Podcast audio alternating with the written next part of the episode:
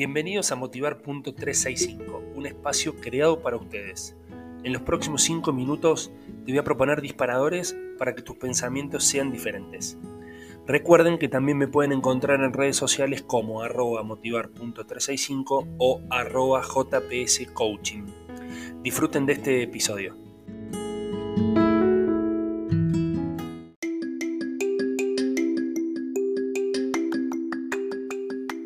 Hola, hola, ¿cómo están? Acá estamos después de este fin de semana de fiestas, en, este, en esta Navidad, en este renacer, en, este, en esta nueva etapa que nos toca eh, y en la antesala de un año nuevo.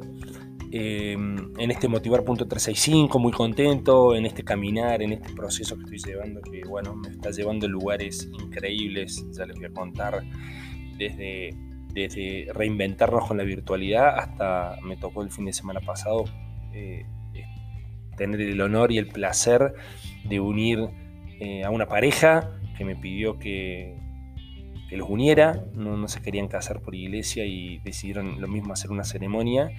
Y yo fui como el maestro de ceremonia de ese, de ese enlace que me, nada, me enseñó que todo se puede, que, que muchas cosas de las limitaciones que nos ponemos las tenemos nosotros en la cabeza y que hay que seguir para adelante. Y el, y el tips que les quería traer hoy tiene que ver con esto de, del olvidar. Creo que a veces nos quedamos enganchados, ¿no? Nos quedamos enganchados mucho en el pasado, en los errores, en lo que no salió, en quien no permitió que saliera. Y eso demanda mucha energía. Hoy estaba con, un, con una cliente a la mañana muy temprano y le decía esto, ¿no? Cómo tenemos que aprovechar y vivir el hoy. Si nosotros nos quedamos enganchados en el pasado y, no laburamos con el perdón, perdemos muchísima energía, perdemos mucha fuerza. Por eso es muy importante trabajar el perdón, saber que hay cosas que pasaron y, que no vamos a poder hacer nada. Eh, y yo creo que tiene como un doble mensaje, ¿no? Eh, cuando nosotros hablamos de venganza, ¿sí? y hay una frase de Borges eh, que yo cito en mis redes sociales, y que dice, yo no hablo de venganzas ni perdones. El olvido es la única venganza y el único perdón. Y, esto tiene que ver con que si yo olvido, si yo paso la página, no, no sigo generando la energía en eso que me da bronca, que, que, me deja atrás, que me hace chiquito.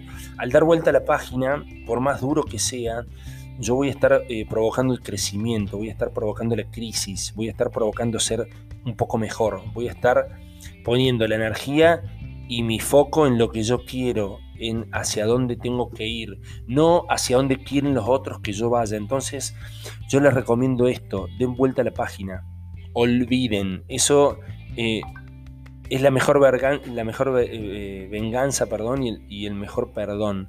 Digo, sacar la energía a eso que no les gusta, a esa situación fea, a esa situación mala. Nosotros ya aprendimos de esa experiencia, tenemos que salir de ahí, hay que salir rápido de ahí y empezar a generar eh, experiencias nuevas, experiencias sanas, empezar a tomar el control desde otro lado, empezar a ser el yo crecido después de una frustración, después de un suceso, después de algo.